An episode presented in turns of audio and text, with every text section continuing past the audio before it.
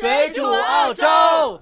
Because you know I'm all about that bass, about that bass, no trouble. I'm all about that bass, about that bass, no trouble. I'm all about that bass, about that bass, no trouble. 大家好，欢迎大家收听这期《水煮澳洲》，我是主播红茶，在这个寂寞的夜晚又和大家见面了。本期节目呢，我们还是聊一下澳洲的生活。我在澳洲呢，个人生活了很久，很多的事情我已经当成习惯了。但是对于很多新来澳洲的人来说，并不是很了解澳洲的生活，还有很多在国内的朋友觉得澳洲的生活永远是一个谜。其实呢，澳洲的生活并没有那么充满神秘感，但是很多事情和国内都不太一样。澳洲人的价值观、嗯，生活观还有恋爱观，基本上就是一些三观和中国人完全的不一样。我们今天就来讲一讲澳大利亚和中国就是两个世界。在中国很多事情你觉得合情合理，但是澳洲人觉得就特别奇怪，不能理解。这就是华人和澳洲人观念的不同。首先就是一个上学的问题。中国人觉得，呃，尤其是家长嘛，觉得孩子都应该上大学。很多呃学生就是高中毕业就立刻考大学，并不是说很多学生，而是全部的，基本上全部的学生上完高中立刻就考大学。但是在澳洲并不是这样的。澳洲上大学并不是唯一的出路。其实澳洲人上大学呢，完全大部分都是凭自愿。从小到大听惯了考大学实现鲤鱼跳龙门的故事，基本上国内学生都是这样的。大家都觉得学历，嗯、几乎就是一个身价的砝码。在国内一说这个人是博士，这个人是硕士，啊，就感觉这个人非常呃有学问呐、学历非常高。但是在澳洲呢，完全是不太一样的。当然，你如果是博士的话，大家还是会尊重你，但是不会像国内那样。在澳洲，你会发现高学历的知识分子做普通工作的很多。你看，很多原来中国新闻就说清华才子大街上卖呃烤红薯，或者是说高学历的人去从事一些不好的工作，这都当成新闻。但是在澳洲呢，这个非常的正常。你可能见过印度的那种哲学博士开出租。或者是欧洲的音乐家干装修，呃，地理的硕士研究生找教师的工作，或者当或者是当服务员，或者说博士在做推销的工作。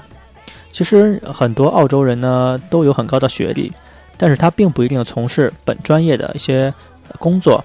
很多呃学历不是很高的人，他却有很高的这种文化素质修养，比如说，呃，可能是一个扫地的清洁工。拿着在路边听那种古典音乐，或者是说，呃，读那些非常艰涩语言的那些书，或者说大货司机呀，喜欢听莎士比亚的歌剧，或者是说，呃，一些蓝领啊，写出一些旷世奇作那种作品。澳大利亚受过大学或者更高教育的人比例远远高过于中国，而这个教育追求是一种修养，是一种个人的修养。和出人头地呢，并没有关系，因为喜欢和兴趣，他们才会去上大学。这可能是和澳洲的国情也有关。很多蓝领啊，他的工资要比呃白领要高，所以呢，呃，很多澳洲人虽然学了很高的学历，但是他还是从事一些蓝领的工作。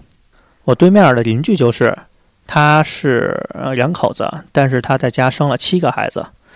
嗯、男的呢，他是一个医生，真的是有医生，他是 title 是 doctor 的。然后女的呢，title 也是 doctor，但是他的那个 doctor 呢，他是一个哲学的博士。然后这两口子整天在家，其实也不用工作，就在家里教孩子。你在国内可能这种情况是无法想象的。还有就是你在呃很多留学生在澳洲上大学的时候，你会发现同班同学里边很多澳洲人，他的年纪都很大了。不像华人，高中毕业了就去上大学，可能，呃，他上大学的年纪是在十九岁到二十二岁之间。发现很多澳洲人可能三十岁、四十岁才来上大学读这种研究生的专业，他们是觉得自己的兴趣在这边，想多学一点东西，或者是说是公司派过来进修的，反正公司有这笔资金，你不学白不学。就是会发现这种非常奇怪的现象。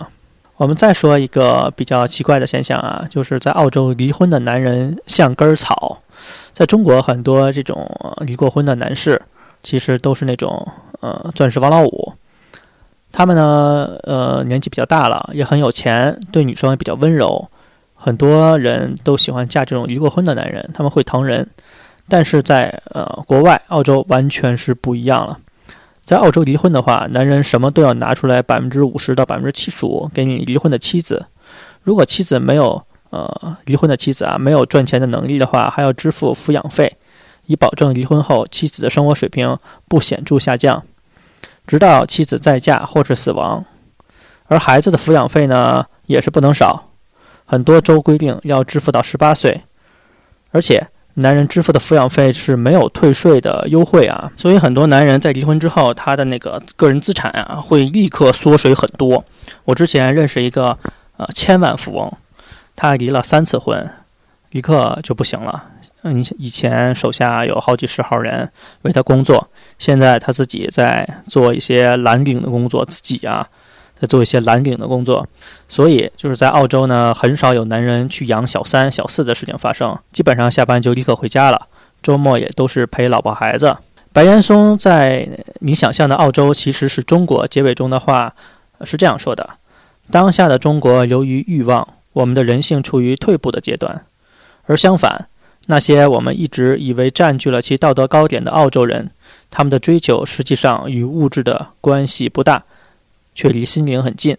还有一个和中国不一样的就是澳洲人买房子啊，汽车和房子在澳洲属于呃生活必需品，并不是有钱人才买得起的。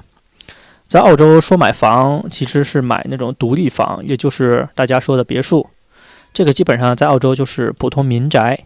不是有钱人才有啊！你只要有一份正式的工作，基本上工作几年就可以买一个自己的那种小别墅了，而且产权是永久的。最近几年呢，澳洲人买房变得越来越困难了，就是房价被炒起来了，尤其是悉尼、墨尔本这些大城市。但是，但是在一些小城市啊，比如说我们居住的阿德莱德，或者是说呃堪培拉。或者是说达尔文这些城市，它的房价依旧还很便宜。如果你有一份全职的工作，可能工作个三四年，你有一些存款，足够付首付，你可能就能贷款买房了，并不是说像呃大家想象中的那么难。而澳洲人对于工作的态度，也和国人不太一样啊。中国人很多就是说轻伤不下火线，很多人就是工作的时候生病了，还是带病工作，然后会受到领导的赏识。但是在澳洲呢，你会发现生命是第一位的，生病就是请假，生病就是要休息，带病工作，不仅对自己不负责任，也是对啊别人不负责任。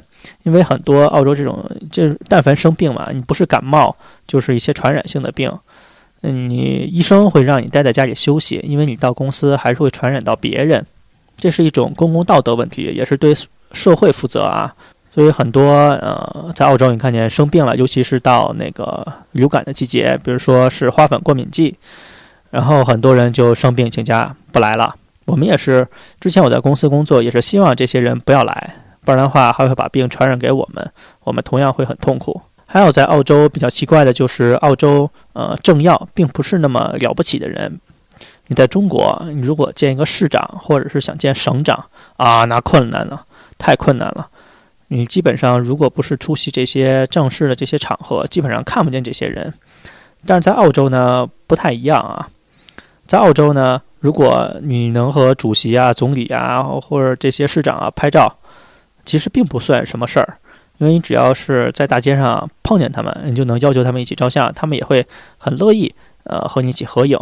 因为什么呢？因为澳洲是选举制。澳洲的政府官员因为是靠自己竞选、选民投票选出的，所以你有很多机会在他们竞选的时候见到他们。若是呃你要求合影的话，他们会非常开心，就是摆各种动作。照完了之后呢，人家还会谢谢你的支持。所以说你在澳洲，你发现特别爱和这些政要拍照的，还是这些华人。比如说像阿德雷德市长，基本上华人一有活动，我们就会邀请他出来。呃，主持一下呀，或者不是说主持一下，就是说呃演讲一下呀。他这种场合特别的多，很多可能刚来澳洲的留学生就会见到市长或者是州长。他们只要你在参加这个活动里边，活动结束了，他们没有事儿在跟别人聊天，你就可以上前呃跟人家要求合影。其实是一件非常容易的事儿。你会发现和澳洲的这些政要合影，比你跟呃那种考拉合影还要容易。澳洲人和中国人对于家的感觉也是不一样的啊。在澳洲，家庭是第一位的，金钱和工作都要给家庭让路。嗯，在中国呢，因为赚钱和工作两地分居的人其实挺多的，即使家在一地，还有可能为了工作就是夜以继日，把物质的东西看过那个超过一切，可能错过了妻子和孩子很多的事情，耽误了，比如说耽误了孩子看病啊，或者是说不能给老人送终。在澳洲呢，你这么做其实会被人鄙视的啊。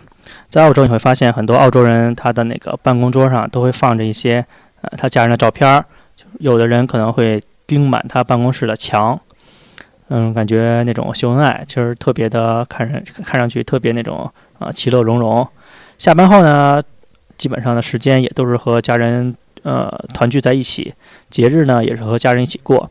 这跟华人呢。非常不一样，可能华人一到过年过节或者是周末，都是去陪客户啊、拉关系什么的。所以说这一点呢，和中国的这种家庭观念非常的不一样。很多人是因为家庭在澳洲可能是辞职搬家，因为家庭的原因呢，可能是呃生活并没有想象的那么好，可能会搬去一个非常不好的地方，或者是换一个非常不好的工作，来。呃，让这个家庭更加的完整，更加的幸福。这一点呢，在华人来说可能很难想象。很多人呢，就是因为高薪跑到其他城市，然后忽略了家里的一些呃事情。这还是中国和澳洲比较大的一个分歧。还有在澳洲，你有钱并不代表人很金贵。现在中国呢，说白了，这些贵族生活就是呃买别墅、买豪车、打高尔夫球、挥金似土、花天酒地。在我们看来呢，其实这样啊，就是看上去你可能像一个贵族，但是呢，有点像暴发户的感觉。中国也是有贵族的啊，你像那些老北老中国，可能怎么说呢？这种老北京这种贵族，那种王爷啊，什么这些祖上三代都是那些贵族的这些后裔，你能看到他可能，呃，他不是那么有钱，但是，呃，走起路来说起话来就是那么有规矩，那么有范儿。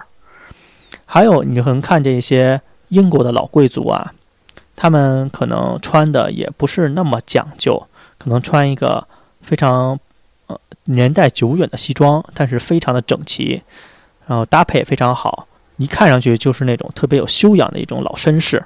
在澳洲，你以貌取人是非常容易犯错的。有钱的人呢，不是靠这种名牌包包包装起来的，也不是那种名车呀、大房子。而是那种不动声色，它的涵养非常的好，可能有一口整齐的白牙，或者是说，呃，古铜色的皮肤，一个非常健美的身材。每年呢，这些人还捐给慈善机构或者是教会大笔的金钱。在中国人眼中，富和贵是一样的东西，但是在澳洲人眼中呢，完全是不一样的。富是一种物质的，贵是一种精神的。有钱并不等于会生活。有很多这种贵族的家庭啊，呃，至少要养三代啊。中国现在和澳洲相比呢，更像是暴发户的社会，离贵族社会呢，其实相差挺多的。这个可能是和国情决定的，也是和这种意识形态决定的。比如说，澳洲进口的食品到中国，起码起码翻四番儿。嗯，这个还是按那个大宗商品走的价格。一些澳洲的红酒啊。如果不是卖的价钱够高，中国人呃很多还不相信，就是基本上是越贵的华人才买，不然觉得这东西是假的。就是澳洲的这种食品呢，确实是安全健康，但毕竟是呃极少数中国人才吃得起的。之前有一个北京的进口商，我们问，呃，难道中国就不能造这些健康呃不能造这些健康食品吗？其实他就说了一句。你自己看看就知道了。其实钱并不是问题啊，买不到才是那种大问题。在中国呢，很多有钱人肯花几千块钱一个月包养自己的那种，呃，奔驰、宝马车，也不会愿意花呃几百块钱买个营养品保养一下自己的身体。你现在看看，在中国有多少人每天在吃这些保养品？你可能开一个特别漂亮的车。但是呢，可能车上下来的是一个非常臃肿的身体。有很多华人就是在中国生活的时候，都快病得不行了，才去看医生。然后平时呢，不注意健身呢，不注意预防啊，也不注意这些营养营养的那种均衡，就是每天胡吃海塞，有什么好吃的就吃什么，什么贵买什么。可能觉得这种保健在中国太麻烦了，但是你到了澳洲才发现，越是这些高学历、高收入的人，生活方式越健康。你去看看那些健身房，澳洲这些健身房里边的，呃，一到下班时间跑步的全是这些白领儿，啊，吃这些保健品的也全是白领儿。就是你受教育程度越高，越注意保养自己的身体。而中国呢，基本上高学历和高收入的生活方式正好是。反的反而不健康了，我们肯定不会比澳洲人更穷，我们肯定比澳洲人更会享受生活，但是我们就是一种意识的困乏，没有这根弦儿。就是说，在中国呢，呃，和澳洲生活还是不一样的。有些人呢，也是到澳洲这些土豪啊，到澳洲也是混在一些华人圈里。其实，如果有机会的话，还是跟澳洲本地的这些贵族多接触接触。你会发现他们的生活方式挺有意思的，也可能对你的健康啊或者生活啊有挺多帮助的。我们本期节目呢就到这边了，我们感谢大家的收听，我们也希望大家多多的评论、转发，还有打赏我们的节目。过一段时间呢，老杨和 Bella 就回来了，最近他们两个还是很忙，我一定尽快把他们两个给大家牵回来。我们再次感谢大家的收听，我们下次再见，拜拜。